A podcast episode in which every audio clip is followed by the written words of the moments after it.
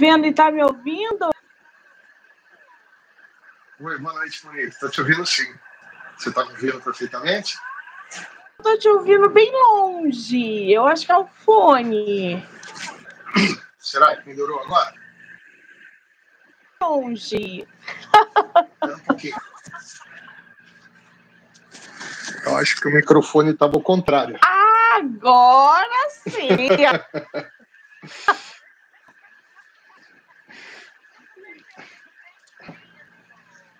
Tudo jóia, Monique. Muito obrigado, viu? Eu é que agradeço pelo tempo, idade. Bater um papo sobre esse livrão. Frente. Que coisa boa. É tua primeira live literária no YouTube?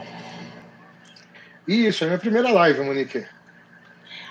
Estamos inserindo o nosso autor aí na primeira live. Você que ainda não conhece, aí na parte inferior da tela, do lado direito, tem três pontinhos. Se você quiser compartilhar com alguém ou para onde você quiser, fica à vontade, tá?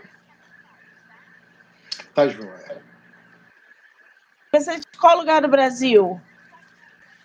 Eu sou de Sorocaba, interior de São Paulo, Monique. Ah, esse ano tem Bienal aí em São Paulo. Oh, se Deus quiser, der tudo certo, a gente vai estar lá sim também. Ah, que delícia! Então, quando você confirmar, mande mensagem, porque eu estarei lá para prestigiar muitos autores. E é óbvio que eu vou querer conhecer você pessoalmente para trocar figurinha, tá? Ah, vai ser o maior prazer. Ah, que maravilha! Muito bem, eu tô aqui, Fernando. O material que você me mandou, aliás, cara, tem tanta coisa que eu quero falar desse, só desse material que você me enviou, que eu fico doida. Primeiro, porque eu sou leitora de livro assim, de histórias assim, de filmes assim, de tramas assim. Eu fico enlouquecida. Meu último livro se passa dentro de uma penitenciária um crime hediondo. Então eu adoro essa atmosfera. Você tá com a vaga. É esse o nome do teu livro? Ele já está publicado? Conta pra gente. Tá, tá, tá, ele tá sim. O nome do livro é Vaga Está Lá, Esperando por Você, né? Eu publiquei ele independente também, tá pela Eclap vendendo, né? Logo, logo vai subir para a Amazon, né? Mas é que nem você falou, as histórias são que ocorrem dentro de penitenciária, né? Tô chocada. Você tá com ele físico aí?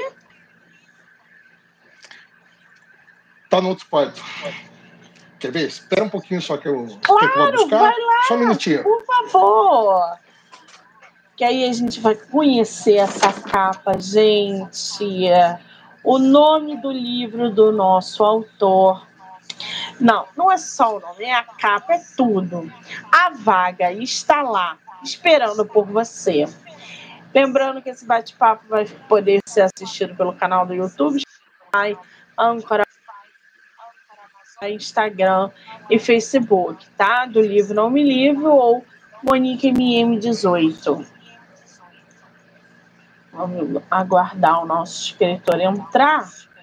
Entrar não, voltar, né? Para a gente bater um papo aqui bem legal sobre esse livro.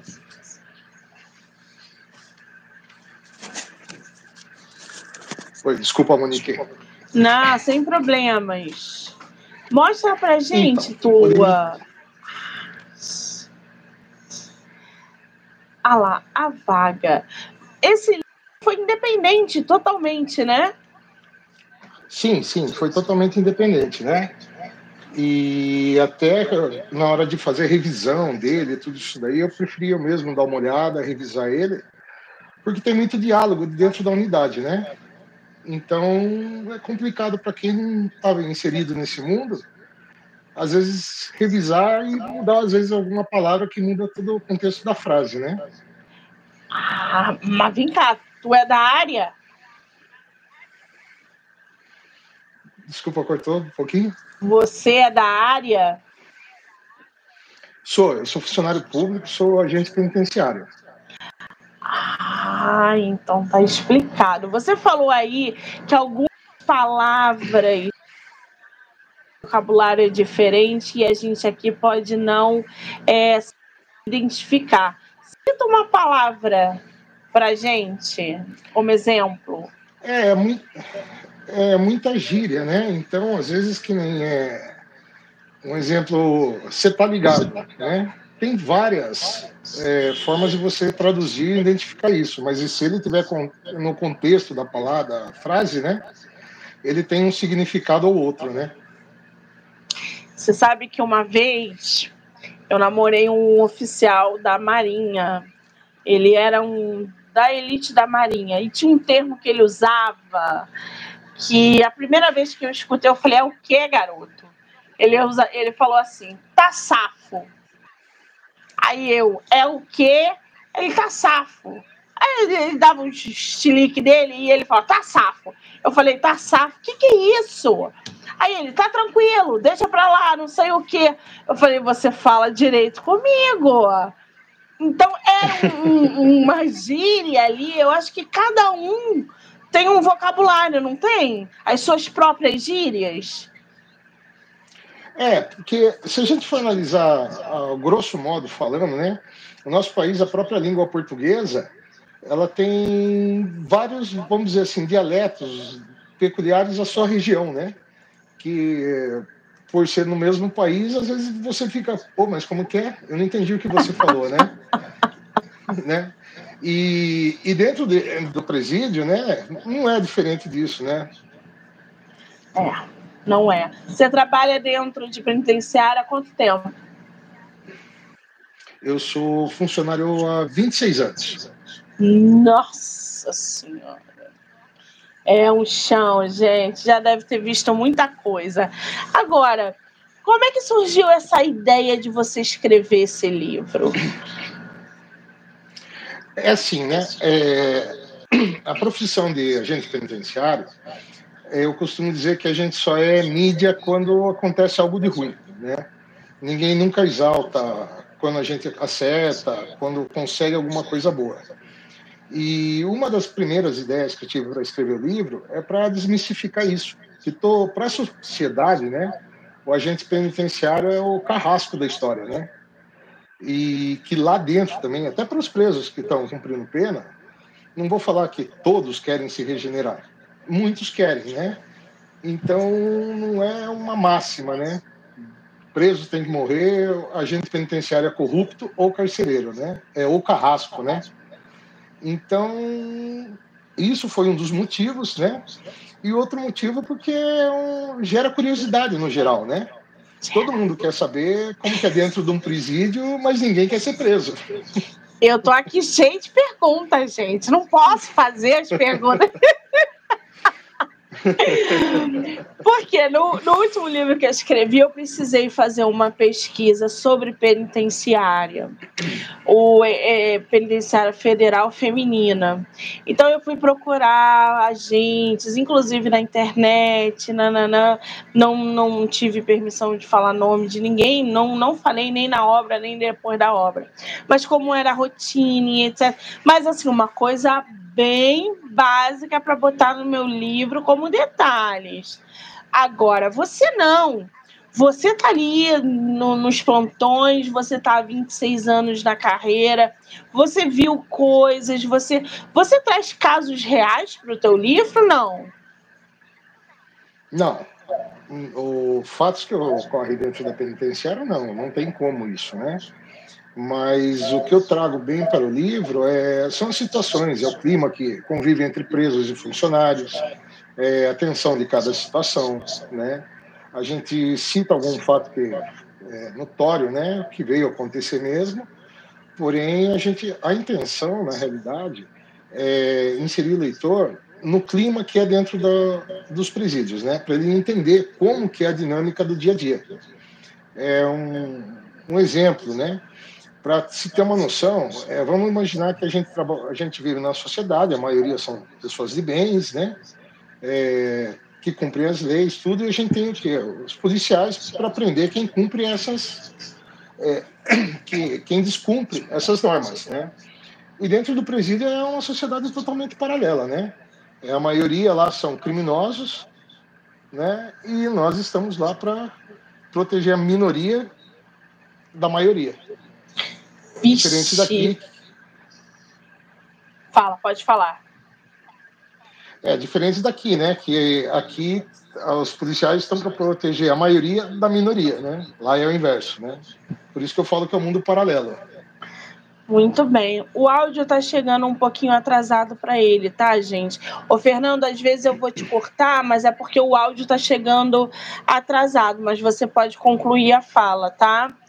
É, eu vou até tá abrir joia. um parênteses aqui para indicar uma série, não sei se é na Netflix ou no Prime, aonde tem cada episódio uma penitenciária, é, um documentário de uma penitenciária da América Latina. É, e aí eles vão expandindo, vão até os Estados Unidos, eles têm penitenci... vão mostrando não só do Brasil, mas de uh, Paraguai, Uruguai, aí vai subindo, vai, vai chegando no México, vai para os Estados Unidos, e cara, é uma série incrível de, de agentes penitenciários e a relação com os presos, desde a segurança tem o um nível de segurança, tem os mais tranquilos até a segurança é, máxima, né, que tem na Bolívia. Então eles vão retratando ali de maneira real cada episódio. Não lembro o nome, já vi, já tem um tempo, mas é muito interessante. Esse livro, A Vaga Está Lá Esperando por Você. Você publicou isso o quê? Ano passado? Não, não, essa publicação é recente. Eu fiz essa publicação agora dia 21 de fevereiro. tá saindo do forno, gente! 21 de fevereiro! Sim, é... sim, acabou de sair do forno, tá não? fresquinho. Fresquinho! Você vai fazer lançamento presencial? Pretende fazer? Vou, vou sim. A gente vai ter uma noite de autógrafo agora, dia 30 de abril, tá? Vai ser aqui num barzinho no Café da Vila, né? Vai ser das 7h30 às 10h30 da, no... às 10 da noite.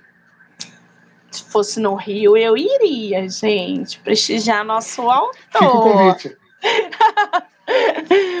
Quem é de São Paulo, ó, já está mega convidado. Bom, o teu livro, o, o, o Fernando, ele tem algum protagonista? Você insere algum protagonista na tua história? Como é que é a dinâmica da tua narrativa? Então, no livro, né, tem o personagem principal, né, que é o que é o Márcio, né, que é o Divan Márcio Pereira. Ele começa narrando os sentimentos, a vivência dele no primeiro dia de serviço, todos os, meios, os medos, anseios, né, e por não ter nenhuma informação de como que é trabalhar numa penitenciária. Né? E ao longo da história ele vai sendo inserido no, no contexto e participa da história. Né? Esse protagonista, o Márcio, ele tem quantos anos na história?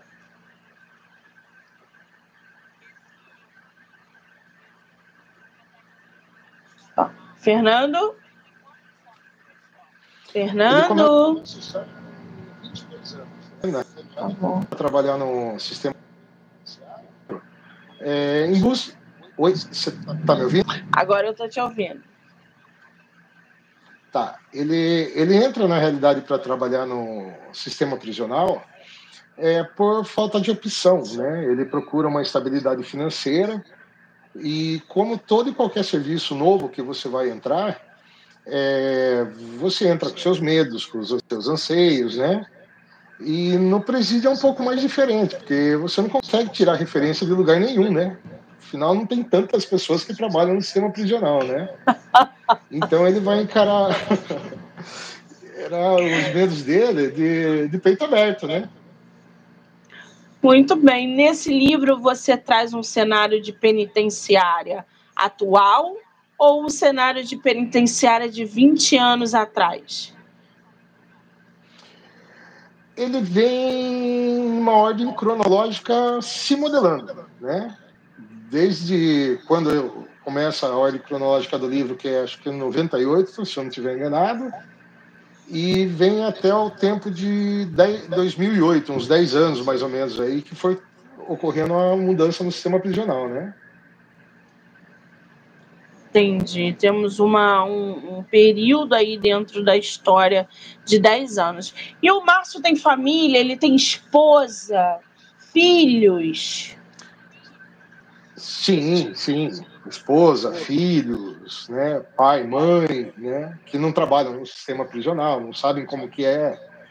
E nessa relação ele consegue ver o que o, o, que o sistema prisional faz tanto para os funcionários, né? as sequelas que vem deixar nele, nos colegas, tanto como o que acontece para os presos, né?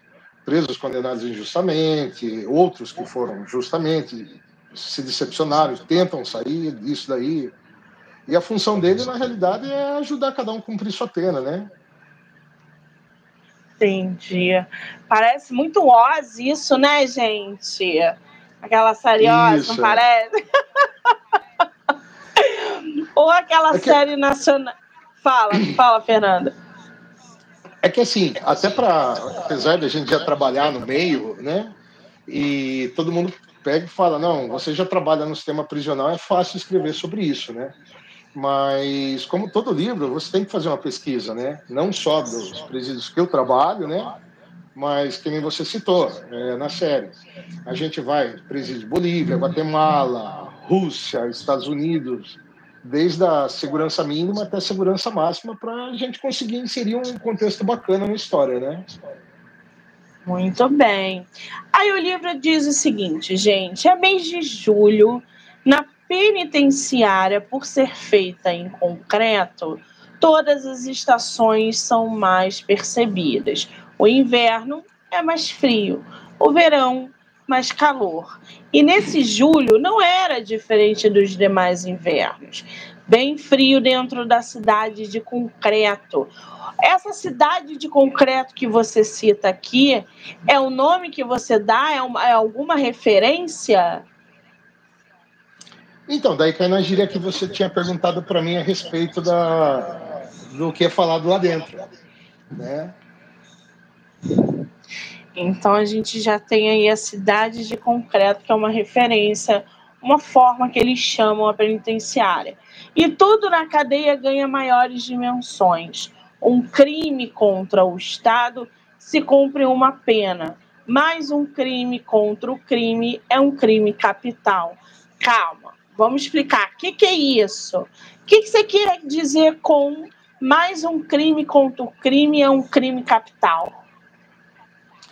É, no caso, sim, é o, vamos supor, é briga entre sentenciados, como briga por droga, como acontece em toda e qualquer outra penitenciária, né? seja no Brasil, na América Latina, nos Estados Unidos, que tem a briga entre gangues, né? Isso é um crime capital, né? Então, quer dizer, daí vai ser o crime e a briga entre eles, né? E muitas vezes passa desapercebido por todo e qualquer funcionário, às vezes. Aí o bicho pega o negócio mais embaixo. Você coloca na Isso. tua obra uma. uma é, qual é o nome? Uma rebelião fictícia na tua obra? Tem, tem sim. Tem Com muita violência explícita. A verdade não tem que ser nua e crua, né?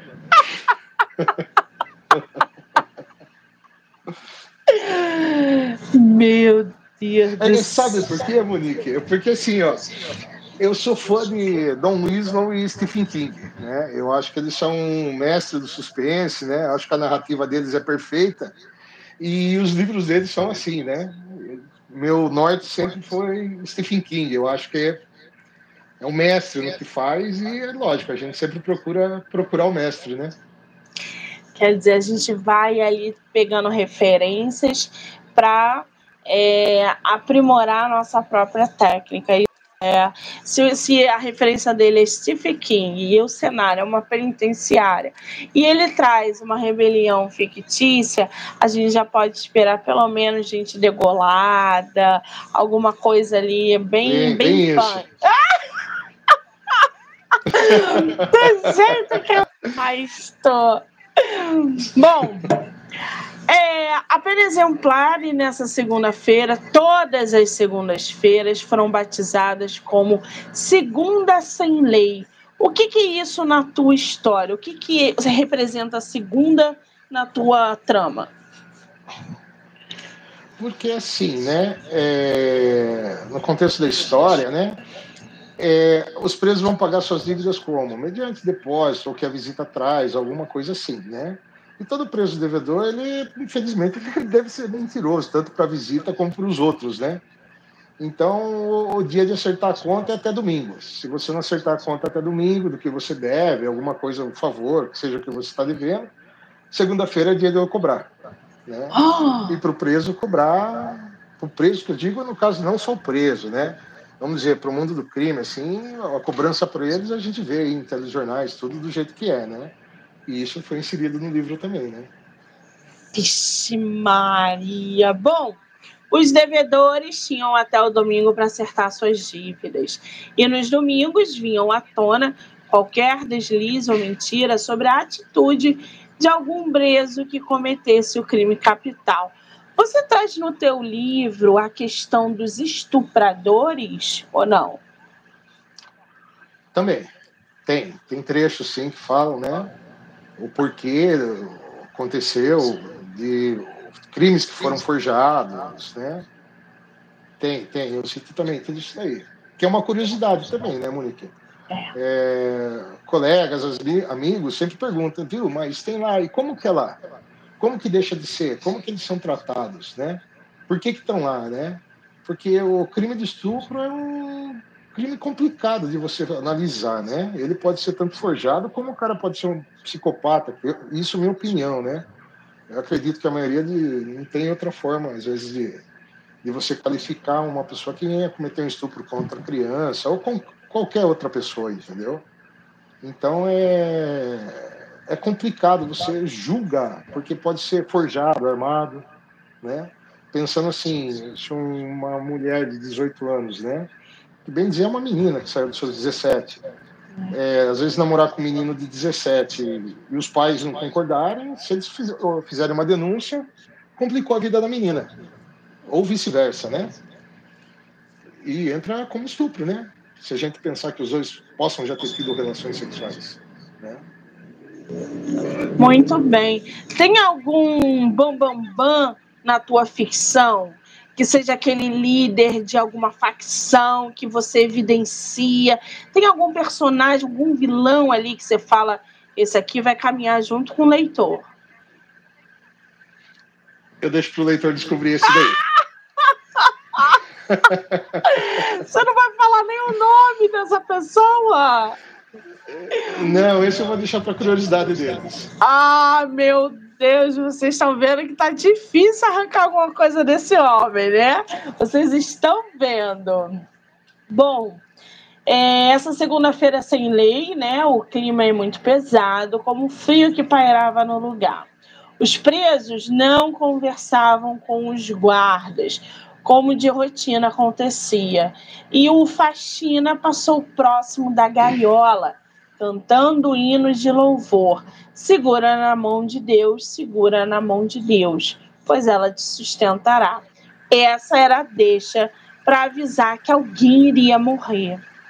Conta pra gente como é que foram feitas as cenas de morte no teu livro. O que, que como é que como é que foi produzido o teu processo criativo da escrita, a linguagem, tudo para você causar um impacto ali nos teus leitores?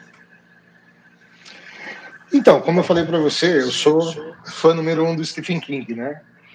Eu acho que a, toda a história, para ela ser bacana, para você ler, para você inserir nela, o clima começa morno, vai esquentando, esquentando, esquentando, esquentando, esquentando, esquentando, explode.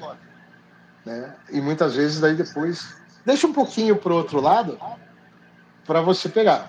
Mas tudo tem um contexto, né? Não é assim, chegou, pegou, matou e morreu. Sempre é dado indícios de como está acontecendo, como vai mudando. E isso é mais pertinente à visão de quem está trabalhando lá dentro, né? Então, a partir do começo que, do que o Marshall ele explica nos primeiros dias de serviço, o leitor começa a entender como, como que é a dinâmica do serviço. E ao longo das histórias, aí o leitor já está acostumado de os trejeitos que você usa dentro da unidade, para entender o quando está tranquilo, quando pode acontecer, quando está em ebulição, tudo isso daí. Muito bem. Agora, essa sua profissão, o, o Fernando, é, você sentiu que influenciou diretamente na tua escrita?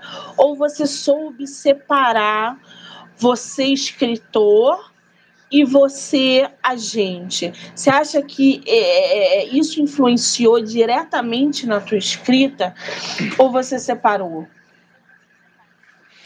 Olha, ajudou um pouco, sim. Não, não tem como eu falar não, né? Mas é muito distinto o jeito que você trabalha, o jeito que você escreve, né? É, foge muito, não tem como você juntar os dois para sair, né? Até mesmo que nem para fazer algum documento que seja necessário, a gente tem que usar uma linguagem totalmente formal, né? E no livro uma linguagem formal ficaria chata pra caramba, né? Então, Mas... tem que separar mesmo. Muito bem. Você levou quanto tempo para escrever esse livro? Eu terminei. Na realidade, eu comecei a escrever ele há uns dois anos atrás, né? Como é meu primeiro livro, eu não tinha nem noção de por onde eu partiria, né? Então, eu peguei e comecei a escrever a emo, acho que deu umas 20, 30 páginas mais ou menos. A hora que eu fui lá, eu falei: não, ficou uma porcaria isso aqui, vamos jogar fora. Muita gente falou: não, guarda, você vai aproveitar. E ele travou aí? aí Oi, melhorou? Então, daí passado uns três meses, eu voltei a escrever novamente. Mas mesmo assim não, não ficou um negócio bacana de se ler, né? Eu fiz um ano sabático sem escrever nada, voltei à leitura, porque eu gosto muito de ler também. E depois de um ano eu peguei para escrever de novo. Daí eu finalizei ele em 11 meses. A escrita, né? É um tempo, né, gente? É um tempo bom aí até porque né, tem alguns detalhes da história que precisam, acredito eu, que precisam realmente de, de técnica, até para expor, né?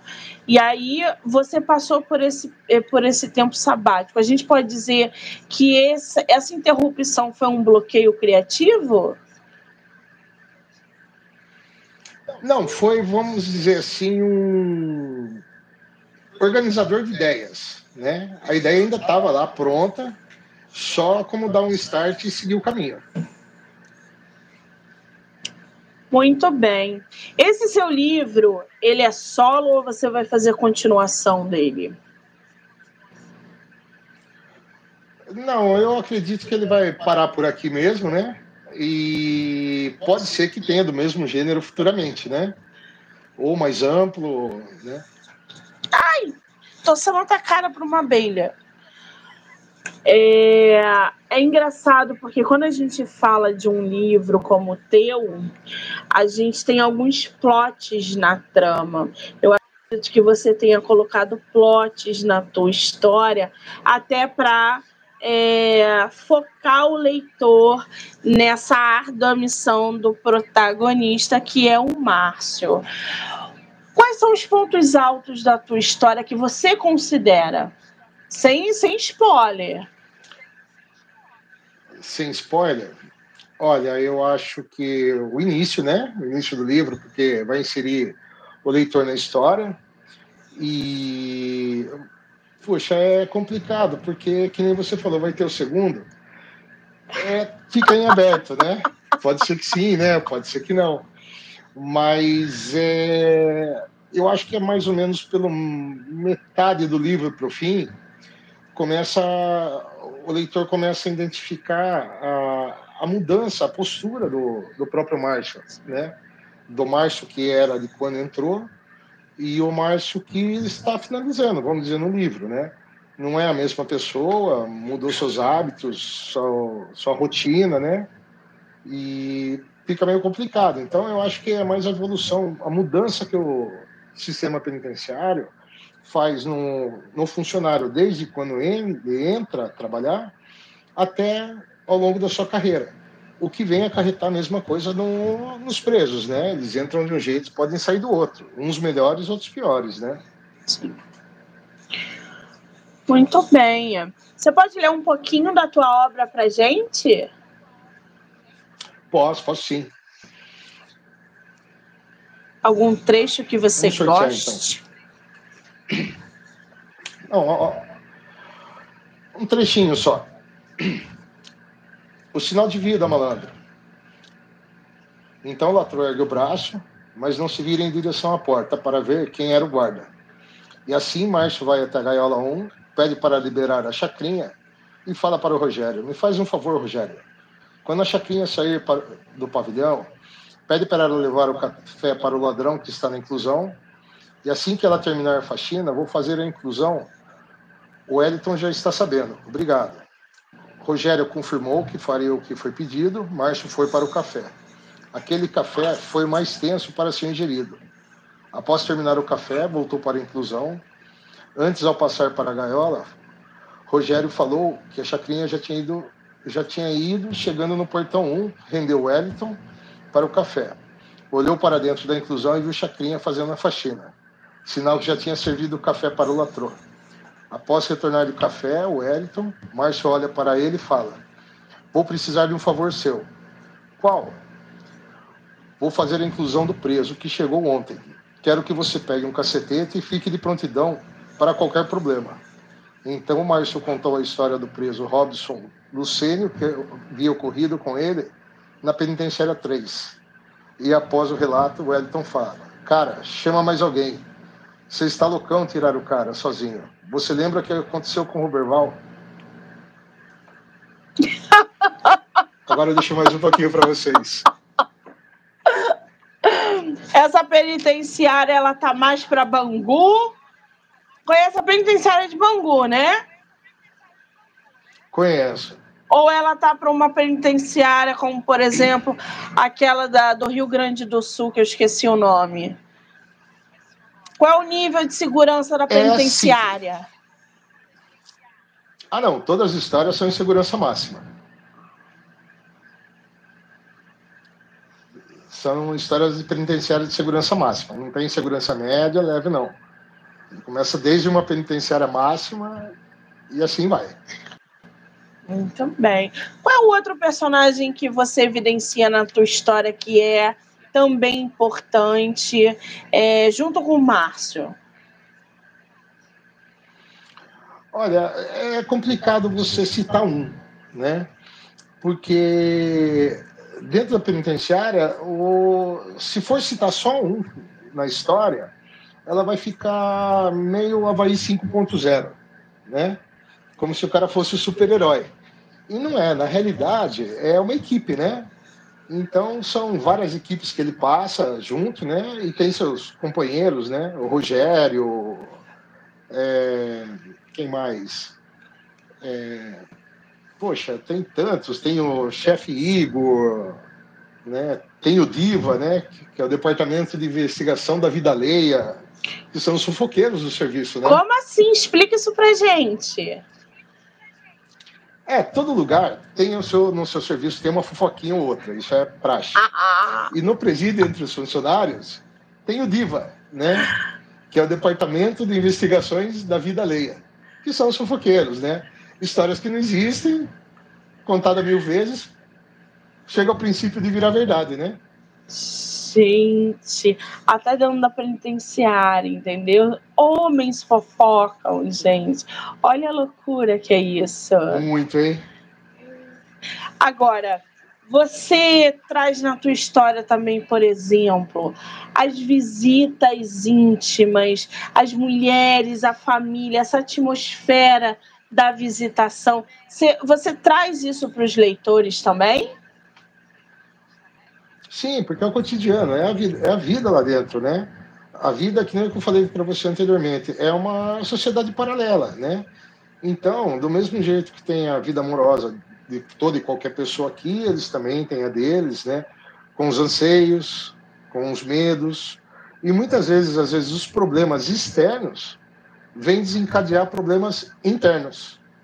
Porque ali ele está imputado de tentar ajudar e querer fazer tudo para resolver algum problema externo que não vai rolar para ele. Né? O, pro preso, no caso, acho que. Você está me ouvindo? Tô, tô te ouvindo. tô te ouvindo. Oi? Tô te ouvindo, tá tô te ouvindo. É, que nem no preso, no caso, acho que a melhor forma dele é ajudar o familiar que está aqui fora, ele cumprindo a pena e saindo, né? Muito bem. Você falou aí que levou em torno de 11 meses e tal. Como é que você conciliou, Fernando, essa tua atividade de agente penitenciário com a escrita do teu livro? Eu, então, como eu trabalho em forma de plantão, né? É, eu gosto de escrever muito à noite, né? Então, nos dias de folga, três, quatro horas para escrever, e foi como saiu o primeiro livro. E como vai sair o segundo, óbvio.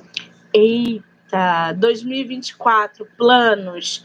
Tem aí livro novo para 2025. Quais são os planos para 2024? Então, 2024 a gente vai trabalhar agora com o Cavalo está lá esperando por você, né? Tem a divulgação dele. E, queira ou não, por a gente ser independente, né, Monique? É, a divulgação toma um bom tempo da gente, né? Então, eu não tenho ainda esse tempo de divulgar e sobrar para focar para escrever de novo, né? Então, após a divulgação, a noite de lançamento dele, tudo certinho, daí a gente já vai começar a sentar e trabalhar o, o segundo projeto aí, acredito 2025 aí vai estar tá pronto já. Olha, você é muito corajoso, porque produzir o primeiro livro independente, ou seja, estar à frente de capa, diagramação, correção é, e revisão de novo e não sei o que, e você não ter surtado é uma surpresa para mim porque eu estava conversando com uma autora antes de você, ela é independente também, e ela falou, Monique, eu sentava, chorava, que eu não aguentava mais ler o meu próprio livro. Eu falei, pois é, quando a gente acha que vai respirar, tem a divulgação. Então você encarou isso numa boa. Como é que foi esse processo independente? Você pensou em desistir em algum momento? Não, não, pensar em desistir não é, apesar de todas as dificuldades que a gente tem, né, que nem você mencionou, é, eu tive como livro como um filho, vamos dizer assim, né? Você, você se apega de tal maneira no que você está fazendo, se for prazeroso, né? Que daí, no caso, que nem você não quer que alguém venha, mexa. Então, você vai diagramar, você vai fazer tudo, né? E até no, antes do lançamento você fica assim, poxa, será que vai? Será que não vai? Vai, vai, vai para o mundo então, né? Mas para mim foi muito gratificante. Eu gostei de, da experiência de fazer o primeiro, né? Tanto que eu quero fazer o segundo. É muito corajoso, gente, embarcar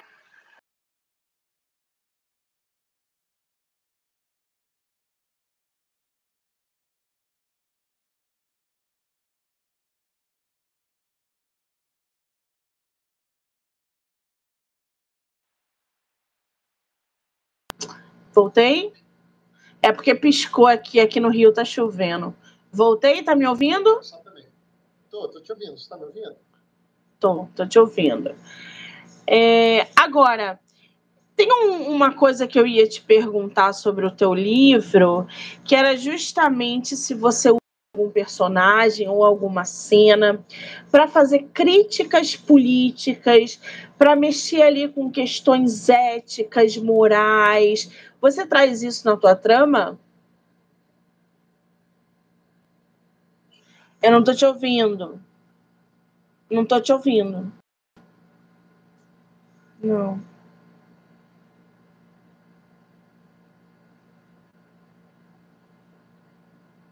Opa. É, agora tá muito baixinho, né? Deixa eu ver. Vocês estão ouvindo ele aí, gente? Tá muito baixinho, né? O que, que houve?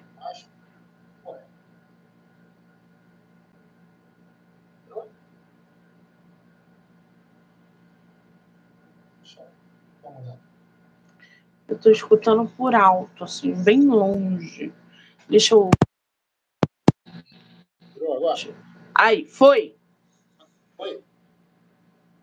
Tá ouvindo? Tô.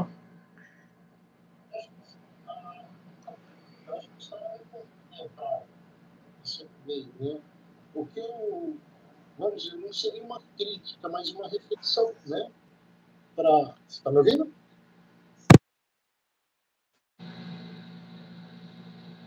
Fernando? Oi, você está me ouvindo? Fernando? Oi, agora eu estou te ouvindo. Isso, agora eu tô. Não, não tô ouvindo ele, gente. O que aconteceu? Eu tô te ouvindo perfeitamente. Entendeu? Nossa. Um pouquinho. É, você mexe em alguma coisa aí e a tua voz volta. Oi, melhorou? Acho que sim.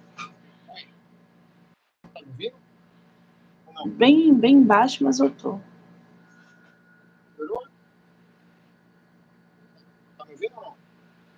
Mais ou menos. Vocês estão ouvindo ele aí, gente?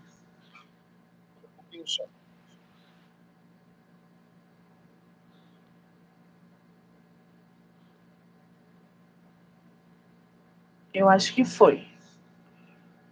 Não, não foi. Ai, não sei o que pode ter acontecido.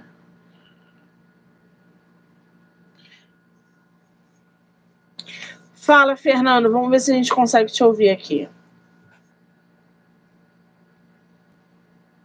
Tá me ouvindo? Alô? Oi? Voltou, Monique? Não, tá me ouvindo? Telefone. Aí, agora foi. Foi. Eu acho que foi devido àquela piscada. Então, o livro, Monique, eu acho mais uma reflexão, né? Porque nós, como sociedade, somos muito cheios de preconceitos, né? Isso é para tudo, não só referente a presídio, política, né? Então, eu acho que a gente tem que observar mais, né? E ver a real situação que está acontecendo antes de julgar, né? Para a gente julgar qualquer coisa, e também seria uma opinião pessoal sua, né? Sem eu tentar impor para você o que eu penso, a gente tem que ter domínio de causa, né? Não supérfluo disso daí, né? Você tem que entrar fundo, tem que secar, para você poder falar, não, ó, X é X, X é Y. E mesmo assim, isso não vai ser uma máxima de verdade. E o livro leva muito leitor a fazer essa reflexão ao longo dessas 402 páginas aí. Caramba, é um baita livro. Agora, você como escritor, né?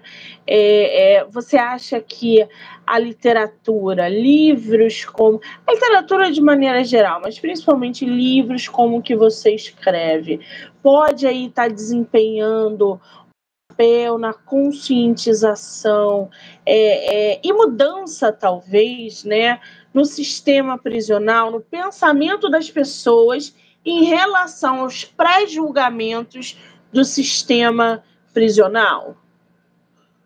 Eu acredito que não, não só por isso. Eu acho que a literatura, no geral, se você for analisar, é esse o contexto dela. Né? Partindo do princípio que o Pequeno Príncipe é um livro infantil que serve para qualquer adulto. Né? Então, acho que a literatura não tem fronteira, não tem espaço. Né? Ela, é, ela serve para engrandecer muito a vida de qualquer um que queira ler, independente do gênero que ela tenha já lendo, sempre vai ter uma mensagem subliminar nessa escrita. Né? Exatamente. E os feedbacks, Fernando? O que, a família está falando, os amigos, os colegas de profissão? Como é que tem sido esse retorno?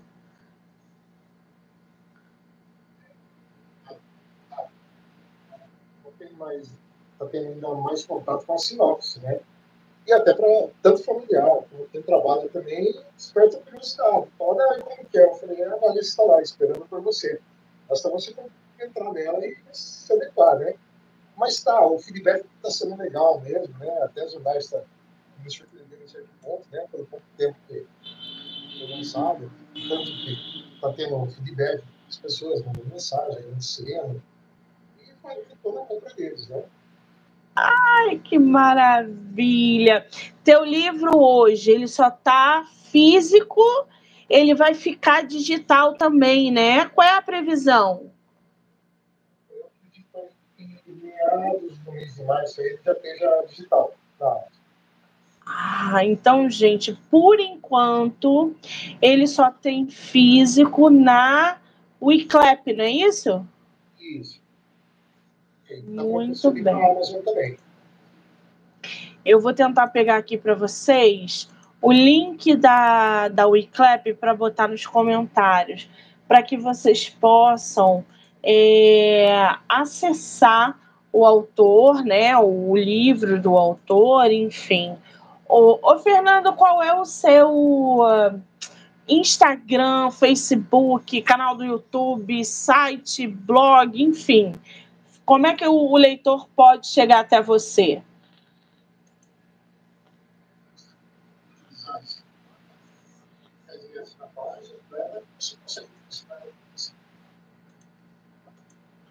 Mas o, na realidade o Instagram é o que mais divulga ele, né?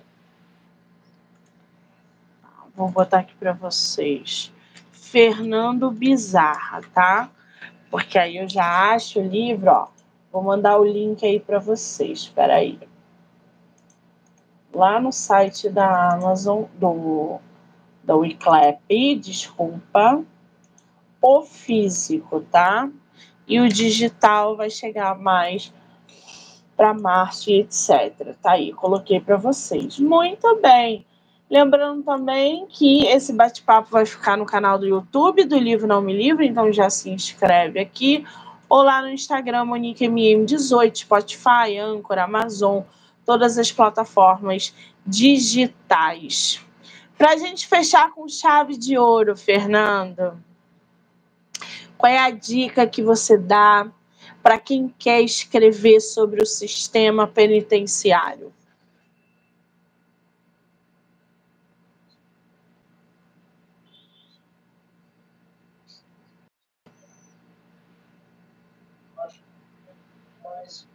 Sempre persistir, nunca desistir. Muito bem, nunca desista. Maravilha, querido. Só te agradecer por esse bate-papo, por essas risadas, por esse conhecimento.